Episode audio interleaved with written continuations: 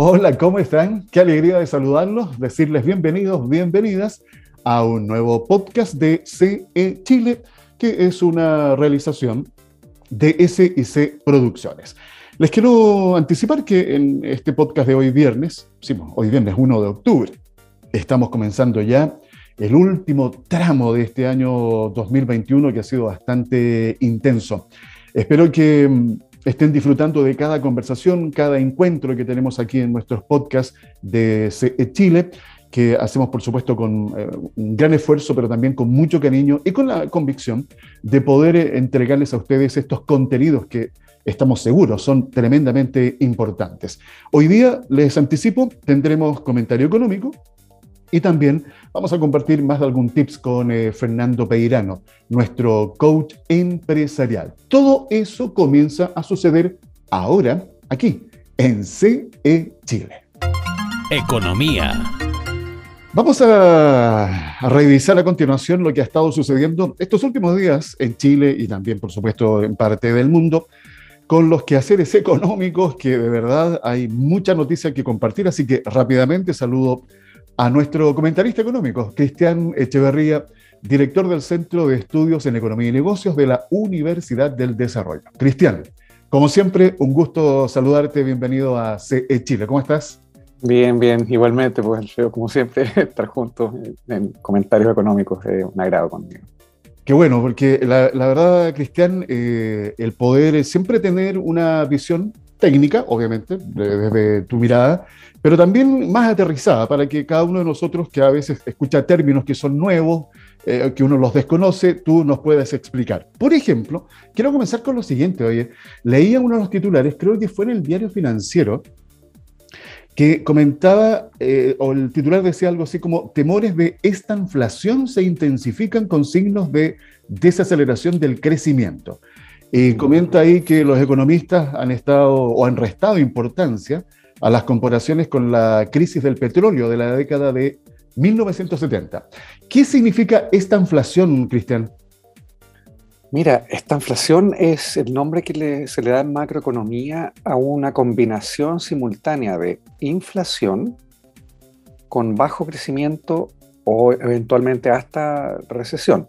O sea, pero con bajo crecimiento en general es como lo que ha sido los fenómenos de esta inflación en el mundo. Ya. Esto es muy complicado porque la inflación eh, sabemos que es señal, o aparente, en tiempos de normalidad la inflación es señal de que una economía está sobrecalentada. Entonces eh, suena como dicotómico, ¿cierto? ¿Cómo es que una economía con inflación puede estar en bajo crecimiento, casi depresión? Y la razón es simple, porque obedece en general a situaciones de presiones de costos fuertes que los bancos centrales no las controlan. ¿ya? Hay presiones de costos que vienen por shocks, por eventos externos, que no tienen que ver con cierre de brechas, con exceso de capacidad de demanda respecto a la producción de la economía, sino que, por ejemplo, como la crisis del petróleo de los años 70. De acuerdo. Eh, que generó fuerte aumento en los costos, es decir, desplazamientos a la izquierda de la demanda agregada, contracción económica, y a la vez, como la energía era tan clave y es clave en los precios de todo, generó inflación. Entonces se dio esa combinación de inflación y bajo crecimiento, muy bajo crecimiento. Eh, Japón en la década de los 90 también vivió un fenómeno largo de esta inflación. ¿Y por qué es complicado? Porque deja a los bancos centrales en jaque, casi sin capacidad de actuar. Porque la inflación, la respuesta lógica de una inflación de un banco central sería subir las tasas de interés y frenar la economía. Pero la economía ya está en recesión o en un fenómeno de crecimiento muy, muy bajo, entonces no puede hacer eso. Y a su vez la inflación erosiona el poder de compra de los salarios y deprime el nivel de gasto de los hogares. Entonces es como autorreplicante. Y adicionalmente genera un comportamiento muy extraño, que es que, eh, eh, en el fondo, claro, disminuye la demanda agregada a la inflación por sí misma y el Banco Central no puede hacer nada para disminuirla. Entonces es, un, es una situación de jaque mate casi. Realmente como, la peor, peor pesadilla que un banquero central puede tener. Eh, tratando de entender lo que nos estás explicando, Cristian, tú me corriges, eh, aquí el motivo que podría estar provocando esta, esta inflación, ¿lo podríamos tal vez relacionar con eh, los efectos de la pandemia? Sin duda, sin duda, sí. Eh, o sea, la pandemia inicialmente generó inmediatos aumentos en los costos de producción de todos los sectores, incluyendo el sector servicios, que en las economías modernas entre 70 y 80% de la demanda agregada. Ahora, ¿por qué subrayo el sector servicios? Porque los aumentos de costos no son tan evidentes, no es solo que la gente tenía que usar mascarilla, alcohol gel, eh, y llegar un rato antes a los turnos para cambiarse de ropa o ducharse, en fin, y después también sino que hubo toda una dislocación de, los, de la estructura misma de los turnos para mantener la continuidad operacional. De hecho, muchas empresas tuvieron que acortar los turnos, menos horas trabajadas, la gente tenía que irse más temprano en las actividades en las cuales hubo permisos para seguir manteniendo la continuidad operacional, eh, para llegar temprano ante los toques de queda, en fin, o sea, y adicionalmente, a nivel global ha habido... Eh, digamos, dislocaciones en lo que es la cadena logística global de abastecimiento. Es decir, fábricas en China se atrasaron en órdenes de chips que afectaban la producción automotriz en Alemania. Así de simple. Así, claro. Ah, a tal punto que se han hecho esfuerzos hasta desesperados de reacondicionar chips antiguos de otros aparatos electrónicos para que cumplan las funcionalidades en, aparatos nuevos, digamos. O sea, eh, ese es un ejemplo, solo un ejemplo. O la dislocación en los puertos de despacho, en que básicamente conseguirse un container hoy para que salga algún gran puerto en China, tienes que pagar cuatro o cinco veces más de lo que costaba hace un año y medio atrás ese container. De acuerdo. Y si es que lo consigues, el cupo. Ahora, Cristian, siguiendo eh, el, mapa, ¿cómo se sale de este proceso de esta inflación? ¿Qué, cosas tienen que suceder? Bueno, el origen de esta, de esta potencial esta, esta, inflación que estamos, se está configurando, yo diría, ojalá que no lleguemos a eso, pero la verdad es que se están configurando las condiciones. O sea, eh, es como la tormenta perfecta.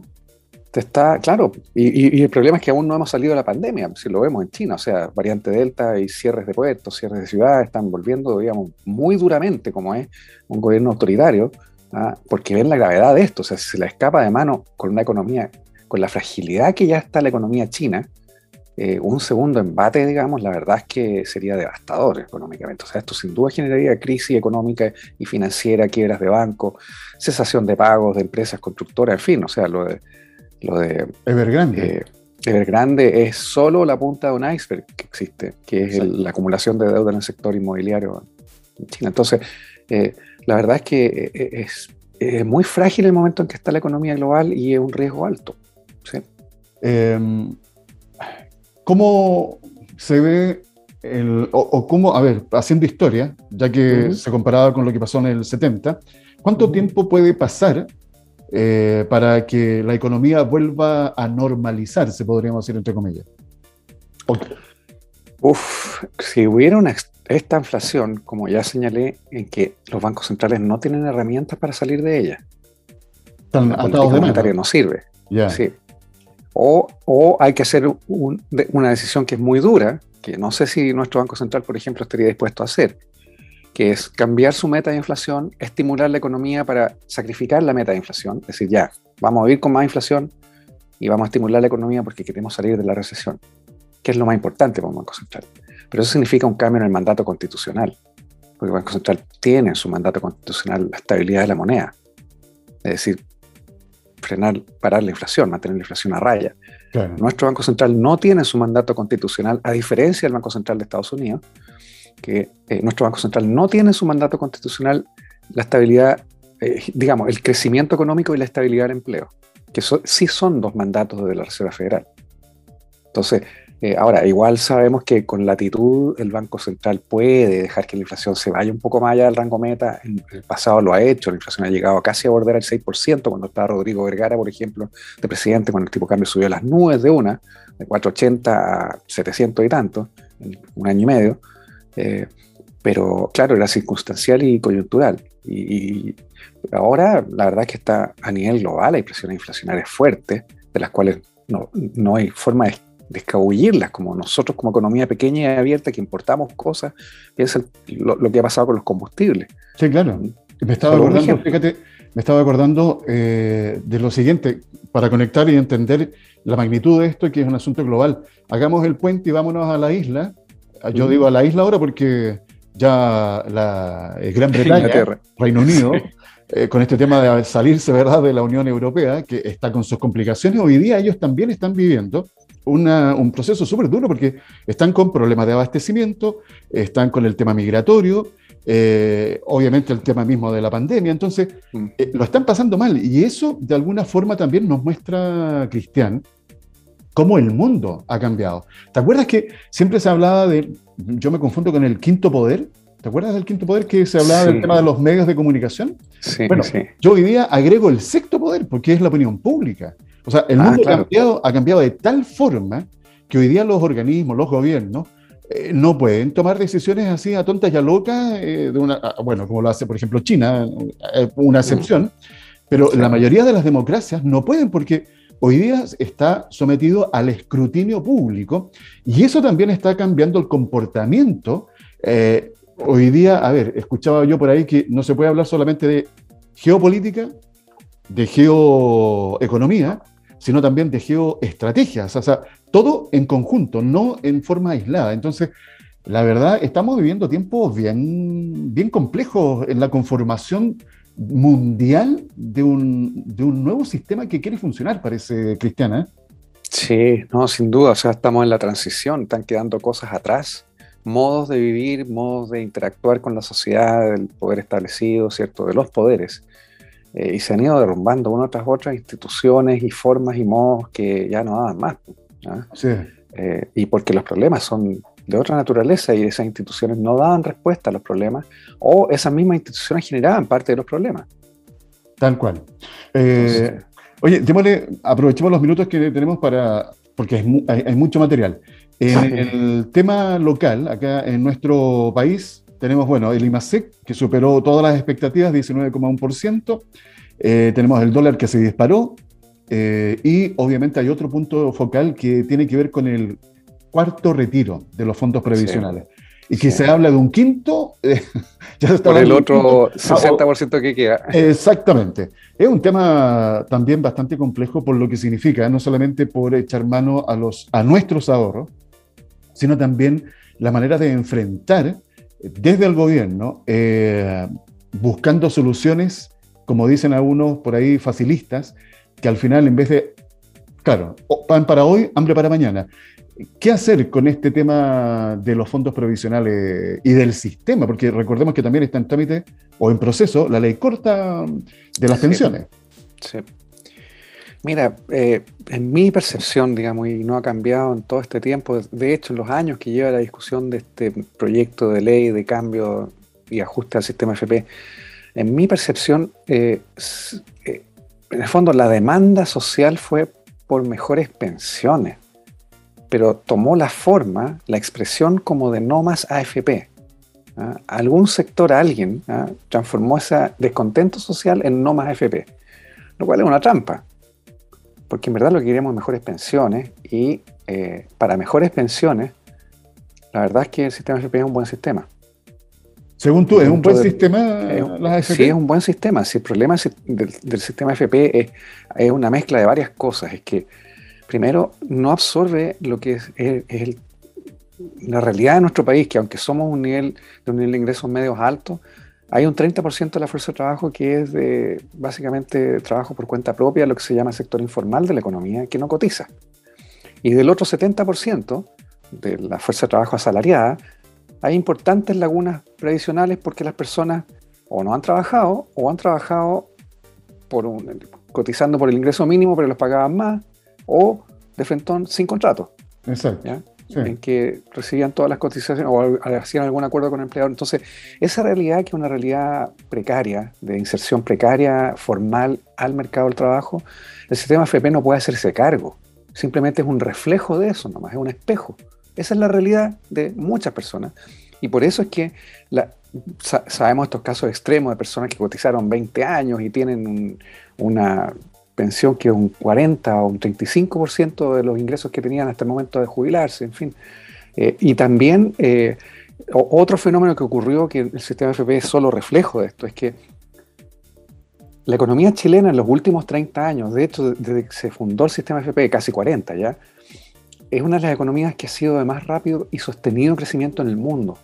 Fíjate, junto con un grupo selecto, de los cuales por supuesto está China, ¿cierto? Pero y se reflejó también en que los salarios reales en Chile crecieron si tú calculas la tasa de crecimiento de 40 años, crecieron al 2 a 3% real anual. Eso es altísimo, altísimo. ¿ah? Y significa que una persona que entró al sistema FP con una remuneración de 100, hoy día tiene una remuneración de 250, pero cotizó por toda su vida laboral como un promedio de remuneración de 150, pongamos. Entonces, claro, si se calcula la pensión como se, está la estructura del cálculo respecto de su pensión, de su ingreso promedio en su vida laboral, la pensión calculada es del orden del, del 60%. Y eso es comparable a los mejores sistemas previsionales del mundo. Pero si tú la calculas respecto de su última remuneración o sus últimos pocos años de remuneración, claro, era 2,5, ¿cierto? O sea, de 100 a 250, por decirlo así. Entonces, aparece como una pensión como porción de sus últimos ingresos mucho más baja, 40%. ¿ya? Entonces, esa es, esto es difícil de explicar, pero, sí, te voy a comentar, eh, ¿eh? pero es reflejo de nuestra realidad que fue de muy rápido crecimiento y que el sistema no, no estaba concebido para palear eso. ¿ya? Y creo que, claro, junto con muchas otras cosas, todo sistema es perfectible. Todos los sistemas de seguridad social del mundo son eh, cambiados y ajustados permanentemente. Porque la realidad Ahí, Cristian, disculpa, hay voces que eh, comentan que el sistema de las AFP, realizando ciertas modificaciones o cambios, puede mejorar. Ahora, claro. escuchándote con, la, con lo que nos comentas, yo creo que es importante, ¿ah? eh, independiente de que a quienes están escuchando esta conversación estén o no estén de acuerdo con que existan o, no existan la AFP, eh, volver al sistema de reparto, un sistema mixto, en fin, porque ahí está la discusión. Yo creo que es importante que nos informemos eh, en el fondo de entender bien la complejidad de esta situación. O sea, hoy día la realidad de la economía chilena, por lo que nos está explicando Cristian, tiene cierto comportamiento que el modelo en sí no predijo, no lo tomó en consideración. No sé, ahí también surgen preguntas sobre el modelo en sí, Cristian. Eh, y, esas son las cositas que yo creo que con el tiempo podríamos en futuras conversaciones mm, poder ir desmenuzando un poco más. Pero ¿qué me puedes comentar de esto último? El sistema no, previó, no previó que esta no, es que, es que, es que por esencia un sistema de ahorro para la vejez no puede prever, está, simplemente refleja lo que es la historia laboral de las personas. Si las personas tienen muchas lagunas profesionales y si además sus remuneraciones aumentaron mucho a través de su vida laboral, claro, la pensión calculada va a ser sobre un promedio de remuneraciones de 40 años, no sobre las últimas remuneraciones. Entonces aparece como que, claro, la pensión es muy baja en comparación con... Claro, pero en verdad como lo que se llama la tasa de reposición, que es aquella fracción de los promedios de los ingresos a través de toda la vida laboral, el sistema FP entrega lo mismo que los sistemas europeos, 60%. Lo que, lo que está claro es que el tema hay que perfeccionarlo, hay que mejorarlo. en Europa las remuneraciones crecen a menos de 1% anual, 0,5% con suerte, en promedio de largo plazo.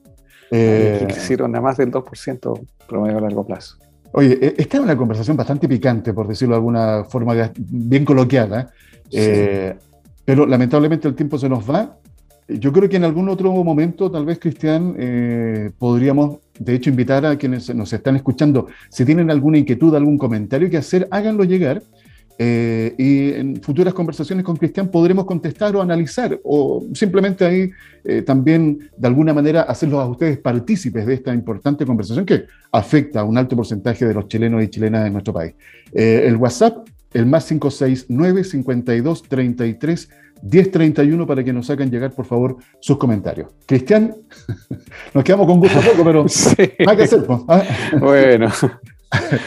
Oye, gracias por acompañarnos. Muchas gracias. ¿eh? Que tengas un buen, fin de semana. Igual tú, un gusto. Gracias. Un abrazo. Nos encontramos la próxima semana. Eso. Que te vaya muy bien. Gracias, igual. Las palabras, el comentario sobre lo que está sucediendo en la economía nacional e internacional junto a Cristian Echeverría, director del Centro de Estudios en Economía y Negocios de la Universidad del Desarrollo aquí en CE Chile. Pyme Continuando con CE Chile, Conexión Empresarial Chile, siempre a través de Radio Vacaciones, me permito eh, recordarles lo siguiente. La frecuencia del programa, estamos todos los días de lunes a viernes, eh, el horario estreno, 5 de la tarde, y se repite el programa al día siguiente a las 7 de la mañana. Si por cosas de la vida no alcanzan a escuchar el programa acá en la radio, recuerden que pueden encontrar el programa completo en, forma, en formato de podcast en nuestras plataformas podcast, por ejemplo en Spotify, y nos ubican como Conexión Empresarial Chile para que no se pierdan ninguna conversación, como por ejemplo la que vamos a tener ahora con Fernando Peirano, nuestro coach empresarial, con quien estamos terminando ya la semana y comenzando el mes. ¿Cómo estás, Fernando? Bienvenido. Hola, Alfredo. Mucho gusto. Así es. Eh, estamos en el último cuarto de milla. ¿eh? Tal cual. Oye. Se ha puesto, se ha puesto muy, muy de moda, ¿no es cierto?, con esto del e-commerce y el delivery, Tal el concepto del cuarto de milla, que es la clave. Es, como clave, ¿eh? rematar el año, ¿no es cierto?, terminar arriba. Tal cual. Ahora, si no sabes qué, qué es lo que querías lograr, bueno, cualquier cosa puede ser bienvenida, ¿no es cierto? Pero a esta altura deberás tener ya claridad de cómo vas, ¿no es cierto?, en el avance de lo que fue tu planificación en cuanto a los grandes objetivos a lograr. Y aquí ya hay una reflexión ¿eh? para los empresarios, emprendedores y emprendedoras que nos están escuchando, eh, si realmente tuvieron esa planificación a comienzos de este año, que por supuesto estuvo también afectada por esta crisis sanitaria. Eh, no sabían el comercio, por ejemplo, si podía abrir, si iba a tener que ser cerrado, el tema del e-commerce que se comenzó a desarrollar, estos procesos de digitalización que hemos conversado, en fin. Eh, podemos hablar de muchos temas, pero nos vamos a concentrar en este instante en darle cuerpo a lo que hemos conversado durante estos días y especialmente ayer. Eh, cómo conformar estos equipos de trabajo, equipos ganadores, eh, Fernando, que son eh, fundamentales para lograr los objetivos del negocio. Sí. Mira, volver a lo esencial, Alfredo. Como hemos sido bien ya majaderos, repetirlo, todo parte desde el principio. Tal cual. Es muy sencillo. Del liderazgo. ¿no? El liderazgo es el que provoca y el que fomenta, el que alienta y el que eh, toma las decisiones eh, y conduce a los equipos ¿no? y conduce a la formación de equipos, a que las personas realmente trabajen eh, más que la suma de las partes. Esa es la, la clave. Entonces decíamos, hay ciertos, ciertas claves. Todo parte por tu liderazgo, un liderazgo fuerte. No significa un liderazgo autoritario, Claro. sino un liderazgo marcado. Eh, recordemos lo que eh, es la esencia del liderazgo, Alfredo, que es lograr que las personas quieran hacer por propia voluntad lo que tú piensas que debe hacer.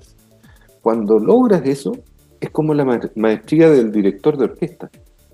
Tú has visto que dejan la batuta abajo y la orquesta, pim, pim, pim, ya cada uno tiene claro eh, su partitura. ¿Bien? Esa es el, la esencia del liderazgo. Después decíamos objetivos comunes, pero que sean realmente conocidos y comprendidos. ¿sí? Un plan de acción. Hasta ahí todo bien. Plan de acción que responda quién hace qué y para cuándo. Formato súper simple a escala de eh, la micro, pequeña y mediana empresa. Otro elemento fundamental, reglas del juego. Reglas del juego claras. Eh, esto podemos hacerlo muy entretenido, que las personas disfruten, que se desarrollen, todo lo demás, pero fijar los límites. ¿sí? Eh, imaginemos, Alfredo, a ti y a mí nos gusta la pichanga, ¿no es cierto? Los términos futboleros. Imagínate una cancha de fútbol. ¿sí? Tú ya sabes, hay una línea que marca la mitad del campo de juego, ¿no es cierto? Están las líneas del fondo, están los laterales, ¿no es cierto? Están las, la- las líneas que marcan eh, las áreas, el área grande, el área chica, todo eso. Todo eso tiene un sentido, ¿sí? Tiene un sentido para cómo se desarrolla el juego. Dentro del campo de juego, tú les asignas ciertos roles para que se muevan libremente y ejecuten ciertas funciones, ¿cierto? Eso es haberles aclarado a cada uno de los integrantes del equipo lo que esperan. Y además, hay reglas que son comunes. Mira, de ahí para allá, eso es fuera de- del campo. No, no- no es válido jugar fuera del campo de juego. Los tiempos el tiempo del, del, partido va a ser de 90 minutos dividido en dos tiempos de 45 minutos. Entonces, eh, todos saben y se, se, comportan de acuerdo a esa regla. Saben que eh, el uso de fuerza desmedida, por supuesto que es penalizado, ¿no es cierto?, con una falta, en algunos casos con tarjeta amarilla, y en otros casos con tarjeta roja que no puedes eh, tomar una posición de ventaja en relación a los defensas del otro equipo, ¿no es cierto? No puedes estar más adelantado que ellos hacia el arco antes de que salga el pase. Todas esas son reglas. Bueno, llevémoslo ahora a, la empresa. ¿De qué forma nos vamos a comportar dentro de esta empresa? Por ejemplo, una regla eh, que tiene que ver con la cultura. Mira, no vamos a hacer horas extraordinarias. Acá nadie va a hacer horas extraordinarias porque la empresa, el dueño, dentro de la cultura de esta organización, no se premia, no se recompensa por horas extraordinarias. En cambio, sí vamos a eh, premiar el trabajo extraordinario. Es distinto. ¿eh? Que es el trabajo bien hecho o más allá de lo que se esperaba dentro de los límites de tiempo. Exacto. Te fijas como una regla tú la puedes eh, convertir en algo que eh, aliente, por ejemplo, ese tipo de valores.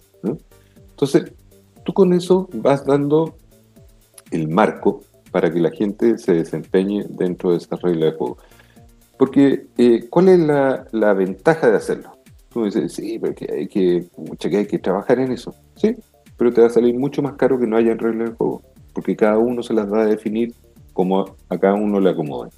¿Qué te parece que eh, tiene mayor costo? ¿Qué te va a salir más caro? ¿Ah? Es como cuando la persona, eh, y esto lo comentábamos a raíz de las nuevas generaciones, oye, no saco nada con capacitar y preparar y formar personas si se me van. Claro, tiene un costo, pero compáralo con el costo de la ignorancia. Exactamente. De no capacitar a las personas. Bueno, pon todo en la balanza. Pues. Entonces, tiene que ver con, eh, al final, Alfredo, volvemos nuevamente a, a, las esencias, a los orígenes. Todo es un juego de números. ¿eh? Todo puede ser llevado a ese tipo de eh, razonamientos, ¿no es cierto? Y tomar decisiones al final en base a información, en base a números. Me gustó, fíjate, la reflexión de hoy día, yo lo tomaría de esa forma, establecer las reglas del juego. Y ahí yo creo que ustedes también haciéndolo y poniéndolo en práctica, van a notar los resultados y los cambios en el funcionamiento de cómo se comporta el equipo de trabajo. Y me gustó eso, ¿eh? Fernando, ojalá lo puedan practicar ustedes que nos están escuchando, que son dueños de negocio. En vez de, ¿no es cierto?, trabajar horas extras, hacer un trabajo extraordinario y premiarlo dentro del horario establecido. Mira cómo cambia la figura. Buena, buen desafío has dejado planteado, eh, Fernando, que espero ustedes, emprendedores, emprendedoras, eh, lo reflexionen, lo analicen durante el fin de semana y ya el lunes lleguen con una nueva idea a su propio negocio y lo puedan instalar. Fernando, las gracias como siempre por compartir estos minutos aquí con nuestros amigos de Radio Vacaciones. Te deseo un muy buen fin de semana. Muchas gracias a ti, Alfredo. Igualmente que tengas un excelente fin de semana e inicio de, del último cuarto de milla ¿eh? Así es. Nos encontramos el próximo lunes. Que te vaya bien. Igualmente. Recuerden, Fernando Peirano, coach empresarial. Si ustedes quieren hacer consultas, proponer temas, háganlo a través del WhatsApp. Más 569 52 33 10 31. Conexión Empresarial, el informativo de la PyME. Bien, eh, me tengo que comenzar a despedir sí, ya me tengo aquí. Eh, ha sido una semana bien entretenida, una semana en donde hemos podido conversar distintos temas con interesantes invitados y por supuesto confiamos y esperamos que cada uno de esos contenidos eh, ustedes lo sepan aprovechar y apreciar. Eh, siempre oportuno, por ejemplo, los con, todos los temas que estamos conversando día a día junto a Fernando Peirano, nuestro coach empresarial. yo creo que hoy día más que nunca necesitamos aquellos que, eh, bueno, ustedes, yo no soy empresario, eh, me gustaría, pero pareciera que no tengo todas las habilidades para eso. Eh, ustedes que son empresarios, dueños de una micro, pequeña, mediana empresa, eh, no pueden hacerlas todas solos, ¿no? Eso ya lo tenemos súper claro. Hay que armar un buen equipo de trabajo, hay que asesorarse, hay que tener un coach. Lo hemos conversado con Fernando, la importancia, porque, por ejemplo, vemos casos de deportistas de alto rendimiento, tienen un equipo, tienen su coach, su entrenador personal. Ustedes también tienen que buscar ese tipo de asesoría. Por eso es que hacemos este esfuerzo junto a Fernando Peirano para poder compartir todos estos contenidos que esperamos, por supuesto, sean de utilidad para cada uno de ustedes.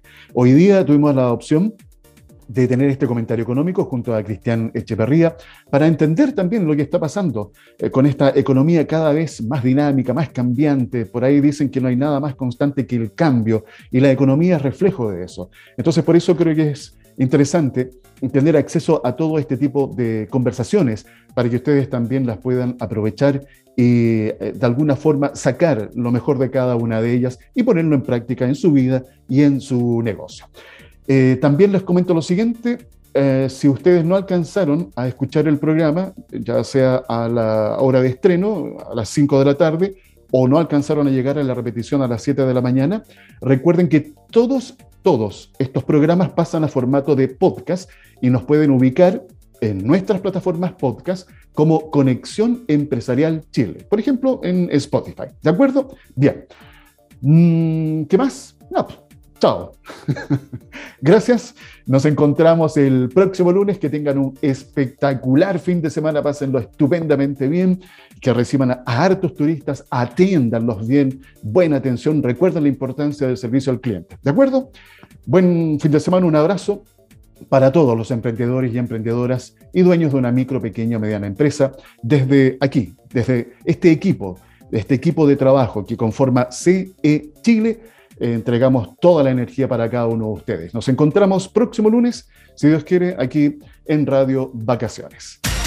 Conexión Empresarial es creado para optimizar las relaciones comerciales, impulsando la accesibilidad, la comunicación y dando apoyo permanente a las empresas en su proceso de modernización y de incorporación tecnológica.